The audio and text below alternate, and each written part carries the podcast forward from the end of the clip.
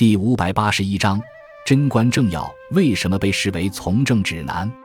贞观政要》是一部有关唐太宗时期君臣议政内容的言论集，作者吴京，唐汴州郡仪（今河南开封）人。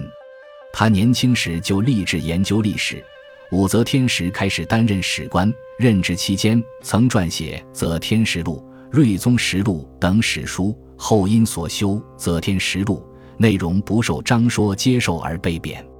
晚年潜心著述，著有《梁其周史葛十卷》，陈史五卷及隋史二十卷，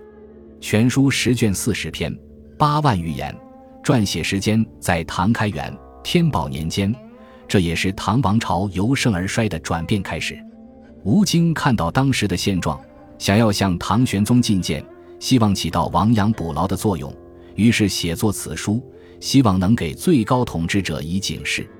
贞观政要的内容虽是贞观年间唐太宗李世民与臣下魏征、王、房玄龄、杜如晦等四十余位大臣论政言论，以及一些大臣的建议和劝谏奏书，